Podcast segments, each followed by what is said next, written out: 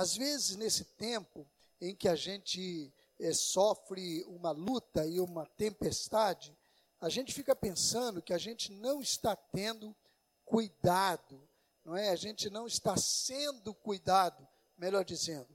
Então eu quero pensar com você agora sobre o seguinte tema: Deus cuida de seus filhos. E o texto é de Josué 1, de 1 a 9, diz assim a palavra do Senhor. E sucedeu depois da morte de Moisés, servo do Senhor, que o Senhor falou a Josué, filho de Nun, servo de Moisés, dizendo: Moisés, meu servo, é morto. Levanta-te, pois, agora, passa este Jordão, tu e todo este povo, à terra que eu dou aos filhos de Israel. Todo lugar que pisar a planta do vosso pé, vou-lo tenho dado, como eu disse a Moisés, desde o deserto do Líbano até o grande rio, o rio Eufrates, toda a terra dos heteus e até o grande mar para o poente do sol será o vosso termo. Ninguém te poderá resistir todos os dias da tua vida. Como fui com Moisés, assim, assim serei contigo. Não te deixarei, nem te desampararei. Esforça-te e tem bom ânimo, porque tu farás a este povo herdar a terra que jurei a seus pais lhes daria.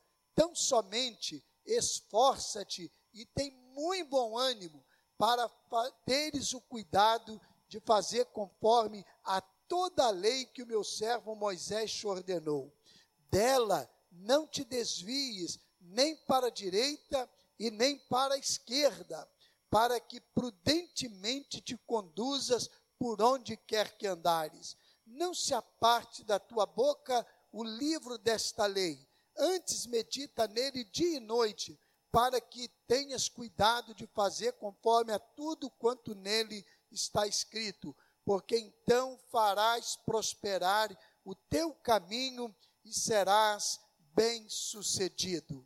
Não te mandei eu, esforça-te e tem bom ânimo, não temas, nem te espantes, porque o Senhor teu Deus é contigo por onde quer que andares. Olha que bênção, que palavra maravilhosa. Sabe qual era o contexto dessa situação?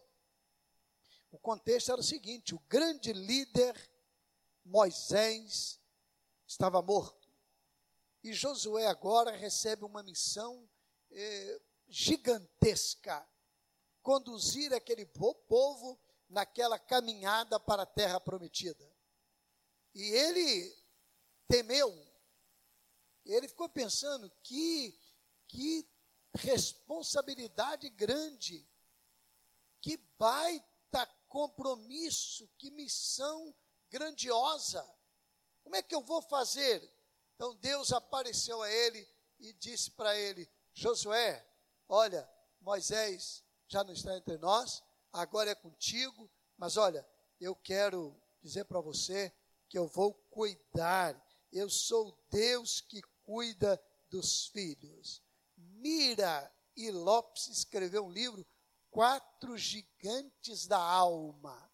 E ele então diz que os quatro gigantes da alma são amor, ira, dever e medo os quatro gigantes que atormentam a alma. É possível que agora você esteja com medo, com preocupação, com ansiedade, com luta. Eu imagino as pessoas que estão trabalhando na área de saúde. Eu imagino as pessoas que estão trabalhando na área de segurança. Precisam estar ali todos os dias. Eu fico pensando como que um médico agora mesmo que durante toda a sua vida foi uma caminhada de lutas, mas agora é um momento crucial. Ele está na frente de batalha, o enfermeiro. Eu tenho um amigo pastor que é enfermeiro também, ele tem é, a bivocacionalidade, quer dizer, duas vocações, e ele atua como enfermeiro, e ele tem que ficar 15 dias de isolamento total, porque ele foi infectado pelo Covid-19. E ele falou para mim durante o período em que estava se recuperando, graças a Deus, com a saúde boa, ele eh, conseguiu vencer o quadro, mas ele disse: Eu não vejo a hora de acabar esse tempo aqui para eu voltar para frente de batalha, porque meus amigos estão precisando de mim. Será que você está com medo agora? Ah, Deus cuida de você. É interessante que Mahatma Gandhi disse assim: o medo tem alguma utilidade, mas a covardia não. Isaac Newton também disse que pensar, mas não agir, é o que gera medo. E nós também temos de Paul é, o pensamento: o medo da morte nos impede de viver, mas não de morrer. E também há um provérbio chinês que diz assim: o cão é, é, o cão não ladra por valentia e sim por medo. Ainda temos outro pensamento de é, perdemos muito por medo de tentar. Então veja bem, o medo acompanha a vida humana e Roosevelt também deixou o seguinte pensamento: o único homem que nunca comete erros é aquele que nunca fez coisa alguma. Não tenha medo de errar, pois você aprenderá a não cometer duas vezes o mesmo erro. Olha, o medo acompanha a vida humana. O Salmo 56, 3, eu já citei neste culto, diz: No dia em que eu temer, hei de confiar em ti. Então, a certeza que podemos ter é que Deus cuida de nós. Deus apareceu a Josué e disse mais ou menos assim: Josué, o que eu falei para Moisés no começo da caminhada, eu falo para você agora. Eu confirmo, eu corroboro, eu quero que você ouça da minha própria boca não apenas o que eu falei para Moisés, que você sabe, eu quero que você ouça de mim mesmo. Não tenha medo. Não tenha medo. Coloque, derrame, deposite o seu medo diante do Senhor. E como Deus nos abençoa, nos é, ajuda cuidando de nós, como Deus cuida de nós, de seus filhos. Primeiro lugar, garantindo a sua presença. Eu sei que o filho confia no pai. Eu me lembro que eu era garoto, não era em Barbacena, não, em Cardoso Moreira. E tinha uns rapazinhos lá, também garotos também, mas eles eram terríveis. E quando eu passava para a escola, eles tomavam o cachorro, os cachorros bravos, e, e eu ficava com medo. Eu cheguei em casa e contei para o meu pai. Eu não queria ir para a escola. Eu tinha que passar naquela rua. E aí meu pai disse assim: pode ir, vai na frente.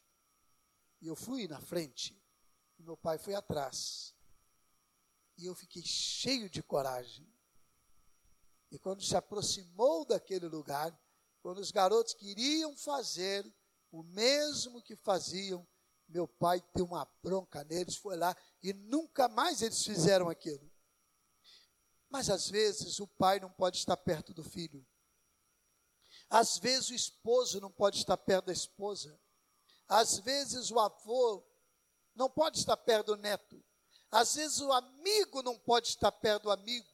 Há momentos em que você tem que passar o vale sozinho. Mas você não está sozinho porque Deus está com você. Nesse texto que a gente leu, Deus disse assim: Olha, Josué, eu serei contigo por onde você andar. Eu estarei com você. Não se preocupe, eu estarei com você. Conte comigo. Deus hoje diria assim: estamos junto, viu? Estamos junto. Conte comigo. Estamos junto. É assim. Você está aí preocupado, com medo? Deus está dizendo para você: estamos juntos. E Ele está mesmo. Ele está mesmo. Confie nele. Segundo lugar, Deus cuida de nós, cuida de seus filhos, dando um manual correto para instruir o seu povo. Deus disse para Josué: Olha, eu quero te entregar aqui um manual, é a minha lei. E olha, não se aparte da tua boca o livro desta lei. Não vai nem para a direita, nem para a esquerda, não é? Fique aqui centrado na palavra do Senhor. Volte-se para esse é, rumo, para esse norte. Volte-se para esse centro. Não deixe que seus pés vacilem, nem para um lugar nem para o outro. Eu estou te dando um manual. Não se aparte da tua boca o livro desta lei. Medita nele dia e noite. Medita nele dia e noite, porque é na meditação e na confiança e na obediência a este manual que você será vitorioso e vai prosperar. Meu amigo, minha amiga, meu irmão, minha irmã, você que me acompanha agora, ao vivo, vai me acompanhar depois, Deus tem um manual para você, a Bíblia Sagrada. E lá na Bíblia diz assim: O Senhor é o meu pastor, nada me faltará.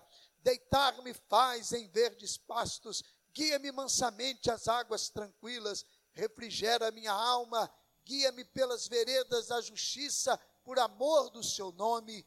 Ainda que eu ande pelo vale da sombra da morte, não temerei mal algum, porque tu estás comigo. Olha que manual maravilhoso diz assim: eleva os meus olhos para os montes, de onde me virá o socorro? O meu socorro vem do Senhor que fez o céu e a terra. Este manual diz: Deus é o nosso refúgio e fortaleza, socorro bem presente na hora da angústia, pelo que não temeremos, ainda que a terra se mude e ainda que os montes se abalem pela sua braveza. Salmo 46. Jesus diz assim: Vinde a mim, todos que estão cansados e oprimidos, e eu aliviarei vocês. Tomai sobre vocês o meu jugo e aprendei de mim.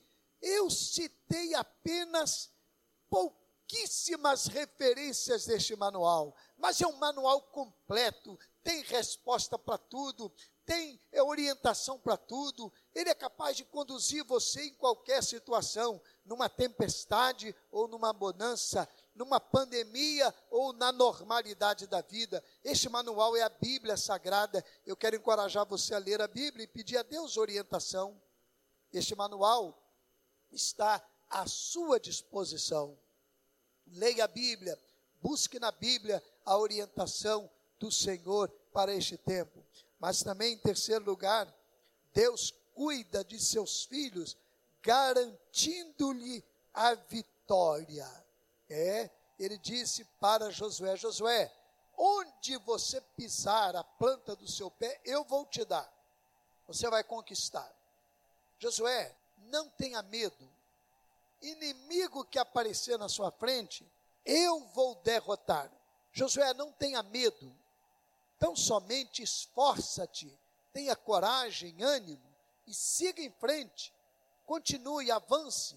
Tenha esse manual na sua cabeça, na sua boca, na sua vida. E olha, você vai prosperar. Há muita gente hoje esperando prosperidade de muitas maneiras. Há muita gente hoje esperando prosperidade que vem da vida humana e algumas até com é, etiquetas e protocolos comprometedores. Não, a Bíblia diz que a prosperidade do Senhor é algo muito maior do que qualquer benefício humano, porque Deus garante a vitória final sobre todos os problemas, sobre todas as lutas. Deus garante a vitória final para aquele que confia nele, e nada é capaz de separar esta pessoa do amor de Deus, nada, nada, nada. A vitória final é muito mais do que eventos pontuais neste mundo em que podemos desfrutar de é, bênçãos temporais. Deus fala de bênçãos eternas, bênçãos que ficarão para sempre, bênçãos que Ele preparou para nós antes de existirmos e antes do mundo existir. Você quer ter a vitória de Deus, a vitória completa? Confie nele, ele cuida de você, garantindo-lhe a vitória. Você não será derrotado. E também, em quarto lugar, Deus cuida de seus filhos, mostrando que o dirigente da história é Ele, ainda que os homens passem. Ele é quem dirige a história. Ah, você tem a caneta? Caneta não vale nada. Ah, você tem o dinheiro? Dinheiro não vale nada. Ah, você tem a arma? Vale nada. O mundo está provando isso agora. Agora o mundo está experimentando isso.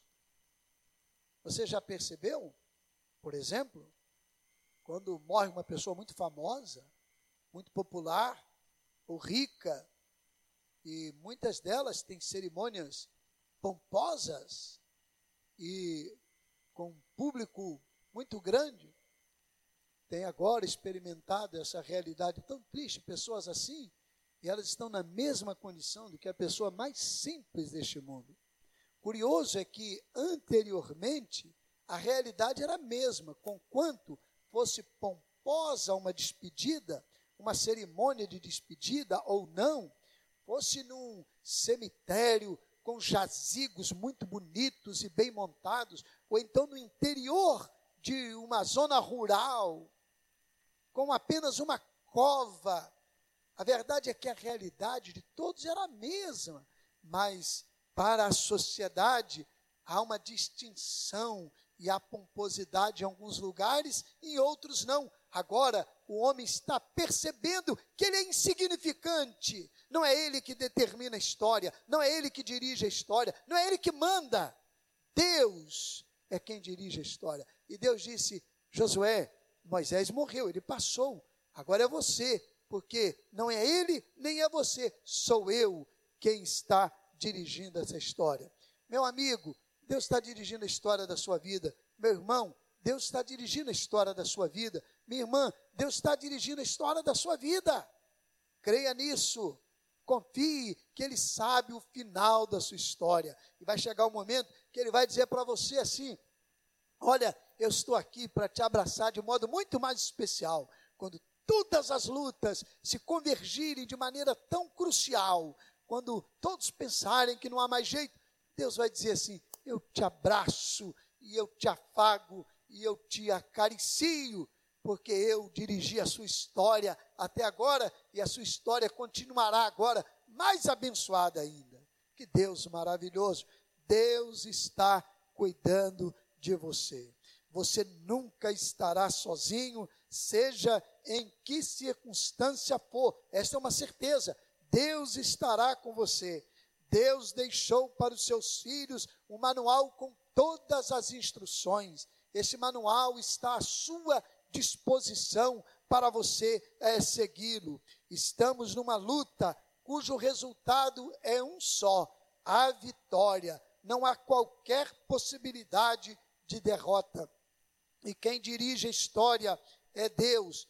A minha e a sua vida podem ser dirigidas pelo Senhor, mas quem está no comando de tudo é o Senhor Deus, o Deus eterno, aquele que vive e reina para sempre. O Pai bendito, o soberano, o Deus eterno, aquele que nos ama. Houve um teólogo alemão chamado Dietrich Bonhoeffer, e aquele homem, durante a Segunda Guerra, sofreu terrivelmente ataques porque ele se posicionou como um cristão comprometido. E ele morreu. Ele teve condições de se livrar e mudar para lugares seguros, mas ele disse: Eu vou ficar com o meu povo. E preso, Dietrich Bonhoeffer escreveu o poema Quem sou eu? E ele disse: Quem sou eu? Frequentemente me dizem que saí da confinação da minha cela de modo calmo, alegre, firme, como um cavalheiro da sua mansão. Quem sou eu? Frequentemente me dizem que saí da confinação da minha cela de modo calmo, alegre, firme, como um cavalheiro da sua mansão. Quem sou eu? Frequentemente me dizem que falava com meus guardas de modo livre, amistoso e claro, como se fossem meus para comandar. Quem sou eu? Dizem-me também que suportei os dias de infortúnio de modo calmo, sorridente e alegre, como quem está acostumado a vencer. Dietrich Bonhoeffer continuou o seu poema destacando ainda mais a ênfase que ele queria dar naquele momento tão angustiante. E ele diz: Sou então realmente tudo aquilo que os outros me dizem? Ou sou apenas aquilo que sei acerca de mim mesmo? Inquieto e saudoso e doente, como ave na gaiola, lutando pelo fôlego, como se houvesse mãos apertando minha garganta, ansiando por cores, por flores, pelas vozes das aves, sedento por palavras de bondade, de boa vizinhança, conturbado na expectativa de grandes eventos, tremendo, impotente por amigos a uma distância infinita, cansado e vazio ao orar, ao pensar, ao agir, desmaiando e pronto para dizer adeus a tudo isto. Quem sou eu? Este ou outro? Sou uma pessoa hoje e outra amanhã? Sou as duas ao mesmo tempo? Um hipócrita diante dos outros e diante de mim um fraco, desprezivelmente angustiado? Ou há alguma coisa ainda em mim, como um exército derrotado, fugindo em debanda da vitória já alcançada. Quem sou eu? Estas minhas perguntas zombam de mim na solidão. Seja quem eu for, tu sabes, ó Deus, que sou teu. Você está com medo? Você está preocupado? Deus cuida de você. Deus guarda você. Deus abençoa você de maneira muito especial.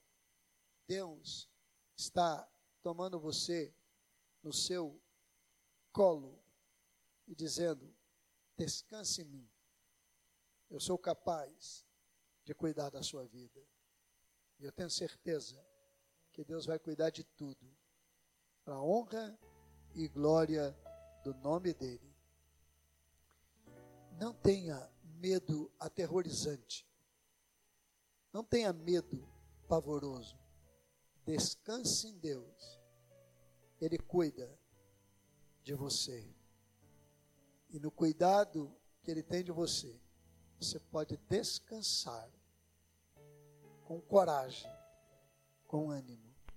Diga para Ele: Senhor, eu tenho medo, mas eu quero ser encorajado por Ti. Faça isso agora. Entregue sua vida a Jesus. Volte para Ele. Reassuma um compromisso com Ele. Ele cuida de você.